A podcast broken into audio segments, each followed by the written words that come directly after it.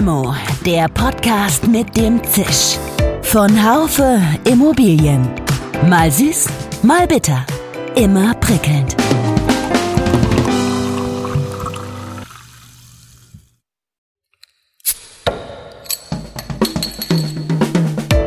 Limo, der Podcast mit dem Zisch.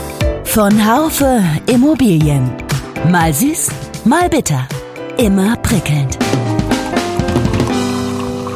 Herzlich willkommen, liebe Hörerinnen und Hörer, zu einer neuen Folge von Limo, dem Podcast von Haufe Immobilien. Die Emotionen kochten über nach dem Urteil zum Berliner Mietendeckel. Inzwischen sind die Stimmen dazu etwas leiser geworden.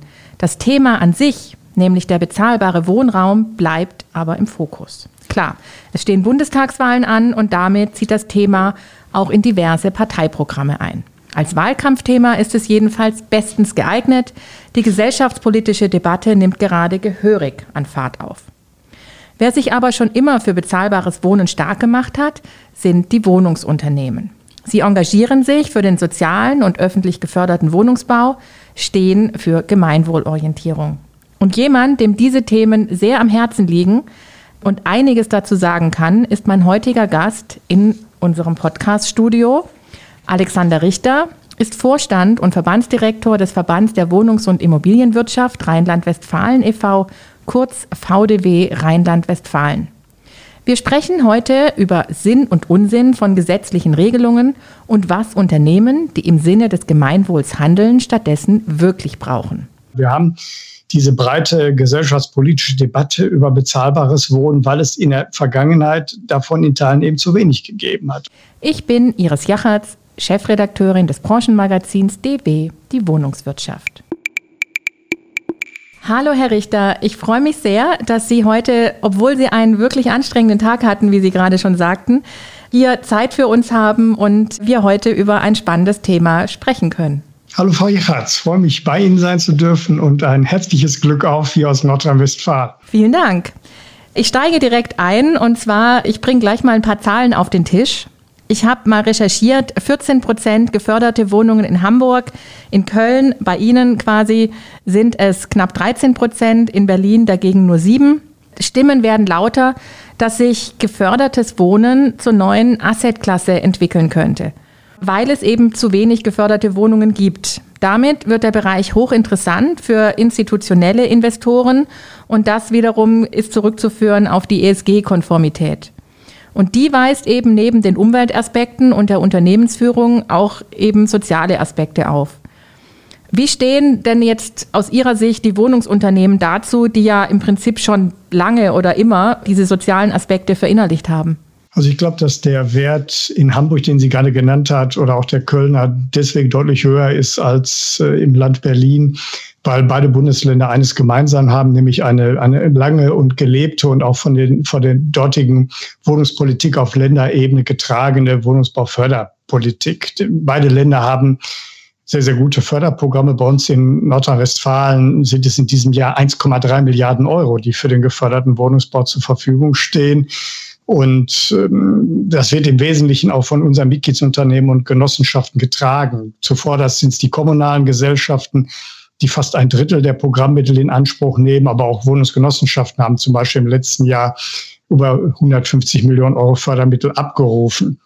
Das, das nicht heißen, dass das nur ein Thema ist für, sag ich mal, die Unternehmen, die bei uns im GDW, im VDW Rheinland-Westfalen organisiert sind, also eben als gemeinnützige Wohnungsunternehmen, sondern aus meiner Sicht das Entscheidende, wenn, wenn ein, ein, ein Wohnungsinvestor, ein Projektentwickler, ein Bauträger sagt, ja, ich entscheide mich auch für geförderten Wohnungsbau, dann ist das eine gute Entscheidung, weil wir haben diese breite gesellschaftspolitische Debatte über bezahlbares Wohnen, weil es in der Vergangenheit davon in Teilen eben zu wenig gegeben hat. Und das Land Berlin ist dafür ein gutes Beispiel. Da ist über viele Jahre hat es nur wenig geförderten Wohnungsbau gegeben. Man ist überhaupt erst vor einigen Jahren wieder in die Förderung eingestiegen.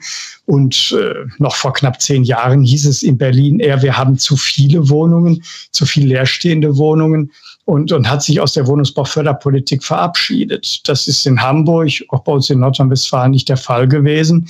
Und wir sind jetzt in einer Situation, wo wir in der Tat viele Akteure brauchen, die geförderten Wohnungsbau umsetzen, bauen, weil das ist der bezahlbare Wohnraum, den wir eben aktuell in unseren Städten brauchen. Das heißt, den braucht es, ja, aber ähm, das geht nur mit staatlicher Unterstützung? Es ist notwendig. Wir haben, wir haben verschiedene Stellschrauben, die darüber entscheiden, ob wir am Ende bezahlbaren Wohnraum haben. Das ist zum einen ist das die Grundstücksfrage. Sie wissen, wenn Sie, wenn Sie sich in die, in die, in die Preisentwicklungen, wenn Sie sich das anschauen, dass die Baulandpreise in den vergangenen Jahren gerade in den, in den starken Städten deutlich nach oben weggegangen sind. Und am Ende auch ein, eine kommunale Wohnungsgesellschaft, eine Genossenschaft kann auf teurem Grund und Boden keinen preiswerten Wohnraum realisieren. Das heißt, das ist eine zentrale Stellschraube. Das zweite, was uns gerade auch in diesen Tagen große Sorgen macht, ist die Entwicklung der Baukosten, auch gerade hier der Grundpreise. Wenn Sie aktuell sich Preise für Baustahl, für Beton, für Kies, äh, für, für Bauholz anschauen, dann haben wir hier teilweise Preissteigerungen in einer Größenordnung von 30 oder 40 Prozent.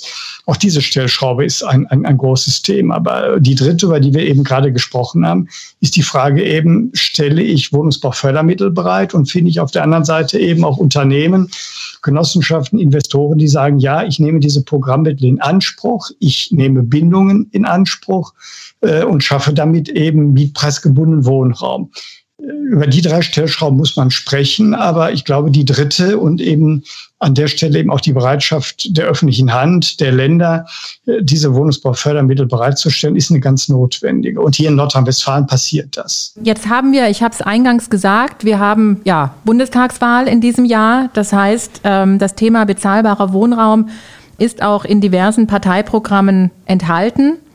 Jetzt ist es so, dass auch überhaupt auch unter der jetzigen Regierung ja zahlreiche Gesetze verabschiedet werden und wurden, die das Wohnen und Bauen regeln.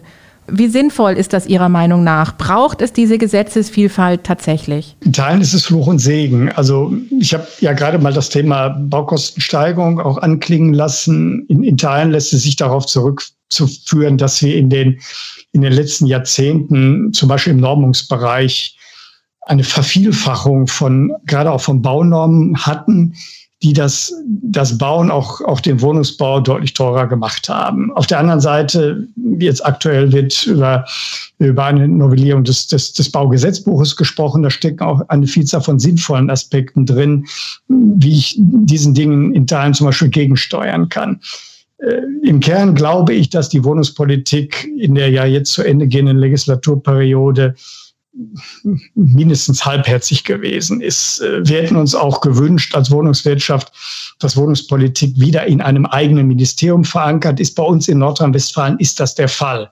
Äh, ich spreche oft davon, dass Politik Chefsache sein muss. Das muss sie vor Ort äh, in, in einer Kommune sein, beim Bürgermeister oder Oberbürgermeister. Das ist aber auch eben eine Frage von Politik auf Bundes- wie eben auf Landesebene. Ich glaube, jetzt realisiert man, dass eben in vielen Städten wir eine sehr breite gesellschaftliche Diskussion über mehr bezahlbaren Wohnraum haben. Da ist Politik aber in, in den letzten Jahren in Teilen eben doch zu sehr auch, auch, auch hinterhergehinkt. Das ist auch bei dem Wohnungsgipfel vor wenigen Wochen nochmal deutlich geworden, wo ja auf der einen Seite Wohnungspolitik, aber eben auf der anderen Seite äh, auch die Spitzen des Bundes äh, nochmal zusammengekommen sind und mm, an, auch ein Stück weit Bilanz zu ziehen. Und aus Sicht der Wohnungswirtschaft fiel diese Bilanz am Ende doch ein Stück weit durchwachsen aus. Kurz bevor wir unseren Podcast hier aufnehmen oder aufgenommen haben, gab es den Wohnungsbautag. Und dort bin ich über ein Zitat gestolpert von Herrn Gedaschko, der sagte, die Wohnungsunternehmen in Deutschland sind die sozialen Vermieter und die gelebte Mietpreisbremse. Unterstützen Sie diesen Satz oder, oder wie, wie stehen Sie dazu? Ich spreche gerne davon, dass unsere Wohnungsunternehmen, Wohnungsgenossenschaften die gebaute Mietpreisbremse sind. Und in Teilen ist das auch so. Ich glaube, dass das soziale Mietrecht etwas sehr Wichtiges ist. Und weil es auf die Interessen auf der einen Seite von Vermietern, von Wohnungsunternehmen und auf der anderen Seite von Mieterinnen und Mietern ausgleicht. Das, das ist notwendig in einer sozialen Marktwirtschaft.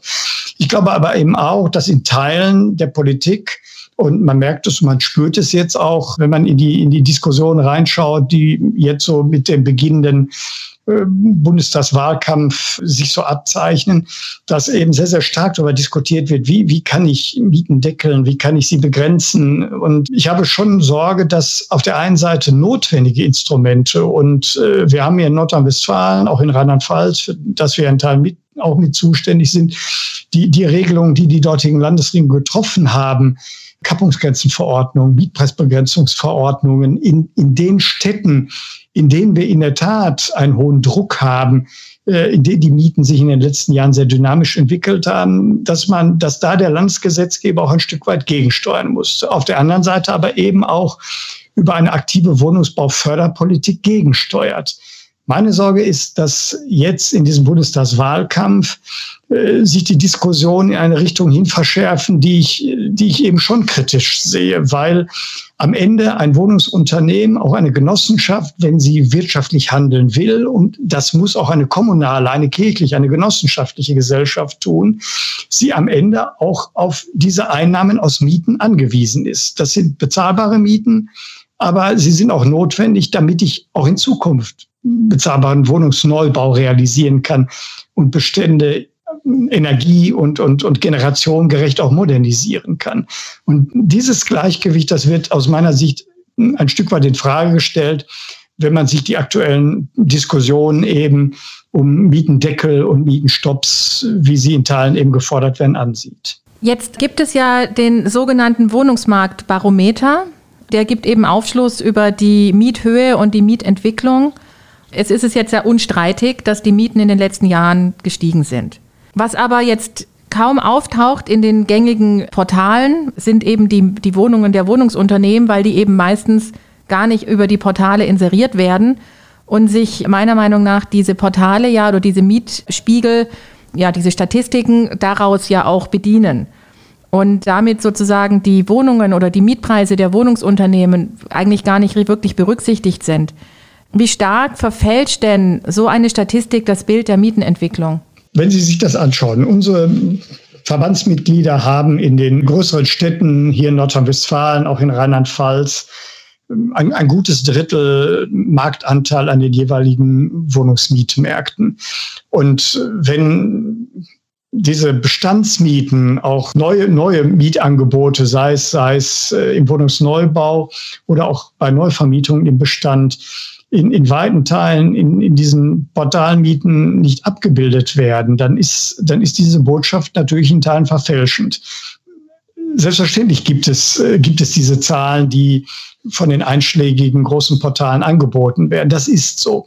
Äh, aber wir erheben eben auch bewusst als, als VDW Rheinland-Westfalen für unser Verbandsgebiet in den, in den 13, 13 größten Städten und Gemeinden des Landes eben ein jährliches Marktbarometer, um aufzuzeigen, so wo liegt denn der Anteil der Unternehmen und Genossenschaften, die gemeinwohlorientiert an den Wohnungsmärkten agieren. Und wenn Sie sich die aktuellen Zahlen eben anschauen, dann liegen sie für Städte wie Köln, Münster als Universitätsstadt, äh, Bonn oder, oder Düsseldorf als Landeshauptstadt gut drei Euro unter unter den, den Durchschnittsmieten in diesen Städten. Und das macht deutlich, dass es doch einen erheblichen Abstand gibt. Und äh, was ich eben kritisiere, ist, wenn, wenn diese großen Portale ihre Zahlen veröffentlichen und wir da teilweise auch Werte haben, die ich auch kritisch sehe, dass damit aber gleichzeitig der Eindruck erwirkt wird, das ist jetzt auch die Größenordnung, in denen Menschen äh, in, in, in diesen Städten eben generell Mieten bezahlen müssten. Und das ist nicht der Fall. Die Bestandsmieten unserer Mitgliedsunternehmen und Genossenschaften liegen eben deutlich drunter und sie haben einen relativ großen Anteil äh, in, den, in den großen Städten unseres Landes. Und darauf wollen wir eben auch aufmerksam machen, dass, dass diese Portalzahlen nur ein Teil der Wahrheit sind und es ein deutlich breiteres Bild gibt. Und äh, das ist wichtig, dass man sich das deutlich macht. Um jetzt nochmal auf die Mietpreisbremse zurückzukommen. Das Urteil sieht die Wohnungswirtschaft, glaube ich, kann ich so sagen, grundsätzlich sehr positiv. Aber A, wie ist Ihre Meinung dazu? Und B, was kommt als nächstes? Wird es, äh, es, es werden Stimmen lauter, dass Wohnungsunternehmen enteignet werden sollen. Passt das alles zusammen? Es wird damit auch Wahlkampf betrieben. Haben Sie da Sorgen oder Befürchtungen, wo da eine Entwicklung hingehen könnte? Auf der einen Seite fand ich die Entscheidung des Bundesverfassungsgerichts richtig. Das Land Berlin hat keine Gesetzgebungskompetenz gehabt, äh, eigene mietrechtliche Regelungen zu treffen. Das hat der Bundesgesetzgeber äh, im, im, im Rahmen des sozialen Mietrechts, so wie es im BGB geregelt ist, äh, hat es in, entsprechend ausgefüllt. Und das hat das Urteil des Bundesverfassungsgerichts auch deutlich gemacht. Wenn man, wenn man sich nochmal in diese Zeit ein Stück weit zurückdenkt, wenn man, wenn man in die Diskussion der sozialen Netzwerke reinschaut an diesem Tag, dann ist aber eben auch deutlich geworden, dass eben Teile der gesellschaftlichen Gruppen, die, die hinter, hinter dieser Idee eines Berliner Mietendeckels gestanden haben, die auch gleichzeitig sich sehr stark einsetzen, eben für diese Enteignungskampagne, die im, im Land Berlin, wo, wo aktuell eben auch, auch äh, Unterschriften gesammelt werden, damit eben parallel zu den Bundestagswahlen im, im, im September auch äh, über die Ziele dieser Kampagne abgestimmt werden, dann, dann hat das sicherlich einen, einen, einen zusätzlichen politischen Schub erfahren. Und äh, das spürt man auch in den, in den entsprechenden Debatten. Es wird in Teilen der Parteienlandschaft eben auch über Mietenstopps bundesweite Mietenstopps, über bundesweite Mietendeckel gesprochen. Und das sehe ich in der Tat eben sehr kritisch. Ich habe das schon gesagt. Ich glaube, dass ein soziales Mietrecht notwendig ist und dass wir über Instrumente sprechen müssen in Städten, wo die Menschen einen hohen Mietdruck erfahren. Aber das löse ich nicht über einen Deckel. Wenn ich die Mieten über fünf, sechs Jahre künstlich einfriere, äh, dann vergesse ich an dieser Stelle eben, dass auch ein Sozialhandel des Wohnungsunternehmen auf Mieten angewiesen ist, damit es eben auch in Zukunft geförderten Wohnungsbau realisieren kann oder all die anderen Dinge, die Wohnungsunternehmen jeden Tag leisten für unsere Gesellschaft. Unsere Mitgliedsunternehmen und Genossenschaften sind tarifgebunden. Wir zahlen gute Löhne und wir investieren viel und jeden Tag äh, in die Städte und Gemeinden in unserem Land. Und das, das wird durch solche Instrumente in Teilen äh, einfach konterkariert. Und äh, deswegen sehe ich das kritisch. Ich glaube, dass diese Entscheidung des Bundesverfassungsgerichts dazu führt, dass die mietenpolitische Debatte in diesen Bundestagswahlen deutlich schärfer, auch deutlich konfrontativer geführt wird. Ich würde mir wünschen, sie wäre ein Stück weit versachlichter, weil das, was wir machen und anbieten, gut ist. Ich bin davon auch überzeugt. Und dass diese radikalpolitischen Ansätze, die eben auf einen totalen Stopp abzielen oder eben auch auf eine Enteignung von Unternehmen in Berlin, ja unter anderem auch ein, ein, ein, ein, ein kirchliches Wohnungsunternehmen, die evangelische Hilfswerkssiedlung, dass das, dass das der falsche Weg ist. Was glauben Sie denn, was Unternehmen wirklich brauchen, die sich für das Gemeinwohl wirklich ganz besonders engagieren? Was brauchen die vom, vom Staat für Unterstützung? Zum Beispiel kein, kein Lippenbekenntnis. Wir haben in diesen Tagen äh, mit Wohnungsgenossenschaften in Nordrhein-Westfalen einen Film äh, aufgenommen für eine, eine für die Genossenschaftswoche in, in, in diesem Jahr. Wir hatten eine Station in Köln, ein, ein ganz tolles Projekt, Anton und Elisabeth, ein, ein Quartier in Köln-Sülz völlig urban, äh, geht, äh, bewegt sich um eine, eine, eine ehemalige Kapelle herum, teilweise Bestand, teilweise Neubau. Und der Genossenschaftsvorstand hat mir dann am Ende erzählt, die attraktivsten Grundstücke, unmittelbar dann an den, an den Park angegliedert, ja, die sind am Ende dann an Bauträger gegangen. Da ist kein geförderter Mietwohnungsbau realisiert worden, da ist einfach selbstgenutztes Wohnen realisiert worden. Und in der Endphase der Vermarktung nochmal mit deutlichen Preisanstiegen. Ich stehe auf dem Standpunkt, dass, und ich habe angesprochen, dass Grundstücke, bezahlbares Bauland ein ganz entscheidender Faktor sind. Da müssen Wohnungsunternehmen und Genossenschaften, die sich gemeinwohlorientiert verhalten, aber auch die Chance bekommen, solche Grundstücke zu bekommen. Konzeptvergaben als Stichwort. Da müssen sich Städte und Gemeinden oder auch das Land, auch der Bund ehrlich machen und, und, und eben an dieser Stelle mehr bezahlbare Grundstücke an die Akteure abgeben, die dann darauf den Wohnungsbau auch realisieren, den wir eben brauchen. Und das ist nur ein Punkt, wo ich glaube, äh, wo aus meiner Sicht Politik gefördert ist. Ich, ich kann das verstehen. Ich komme aus dem Ruhrgebiet. Ich bin Bochumer und äh, ich weiß auch um die finanzielle Zwangslage, in der sich viele Städte und Gemeinden befinden. Aber dann muss man es über das Land, über den Bund, da muss ich diesen Kommunen helfen. Da muss eine Haushaltssicherungskommune auch die Chance bekommen zu sagen, ja, ich will ja aber eben auch bezahlbaren Wohnraum realisieren. Und wenn ich ein attraktives städtisches Grundstück habe, dann muss ich es auch möglicherweise zu geringeren Preisen an denjenigen abgeben können, der, der das vor Ort realisiert, was ich als Kommune eben auch brauche. Es gibt hier, es gibt hier verschiedene Zwangslagen. Dessen bin ich mir schon auch bewusst. Aber deswegen wünsche ich mir eben auch eine versachlichte Debatte und nicht eine, die pauschal sagt, sechs Jahre Mietenstopp und dann suggeriere ich den Menschen, danach sei die Welt in Ordnung. Ich glaube, so ein bisschen haben Sie jetzt meiner nächsten Frage schon vorgegriffen, die ich äh, noch vorbereitet habe. Und zwar kommen wir leider auch schon zur letzten Frage. Und da wollte ich Sie gerne fragen, es ist Bundestagswahl, haben wir jetzt mehrfach erwähnt. Wir sind gespannt, wer die Wahl am Ende gewinnt. Was würden Sie sich denn vom Wahlsieger bezüglich der Wohnungswirtschaft am meisten wünschen? Was ich mir wünschen würde, ist eine, eine konstruktive und partnerschaftlich geprägte Wohnungspolitik. Ich hatte erwähnt, wir sind ja auch für das nördliche Rheinland-Pfalz mit zuständig. Wir hatten am 14. März Landtagswahlen in Rheinland-Pfalz. Der Koalitionsvertrag ist in diesen Tagen veröffentlicht worden und der ist geprägt von einem sehr partnerschaftlichen Miteinander zwischen Landespolitik, auf der einen Seite und Wohnungswirtschaft auf der anderen Seite. Wir haben hier in Nordrhein-Westfalen aktuell eine bürgerliche Landesregierung, mit der wir sehr gut zusammenarbeiten. Wir haben aber auch davor mit der rot-grünen Landesregierung, damals Bauminister Mike Roschek, ebenso gut zusammenarbeiten können. Ich, ich glaube, Sie, Sie, haben ja am Anfang äh, Zahlen genannt aus Hamburg, äh, aber eben auch hier aus Nordrhein-Westfalen. Und was das prägt, ist einfach eine von, von Vertrauen, von Miteinander und von partnerschaftlichen äh, Zusammenarbeiten geprägte Wohnungspolitik.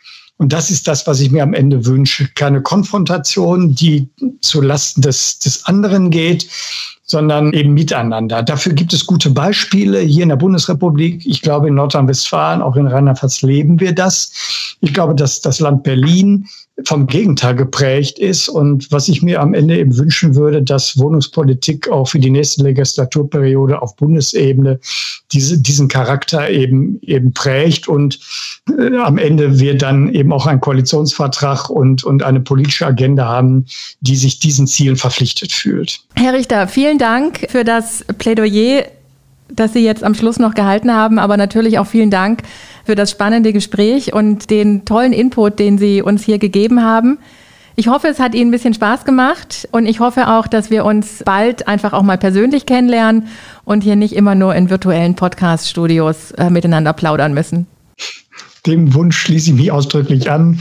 Vielen Dank, Frau Jachers, dass ich bei Ihnen sein durfte, dass wir uns unterhalten konnten. Mir hat es Spaß gemacht und ich hoffe, Ihren Hörerinnen und Hörern auch. Vielen Dank. Und für unsere Hörerinnen und Hörer fasse ich jetzt unser Gespräch nochmal kurz zusammen.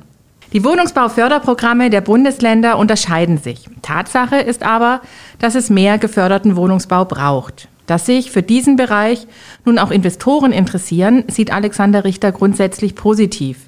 Damit gibt es eben einfach ein Plus an sozialem Wohnungsbau.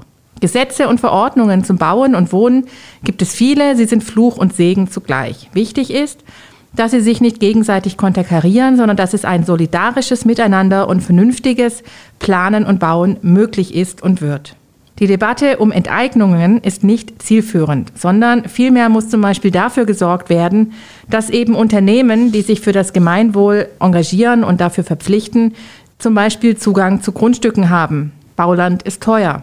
Insgesamt bleibt es spannend hinsichtlich der anstehenden Bundestagswahl, was sich in der kommenden Regierungsperiode für die Wohnungswirtschaft tut.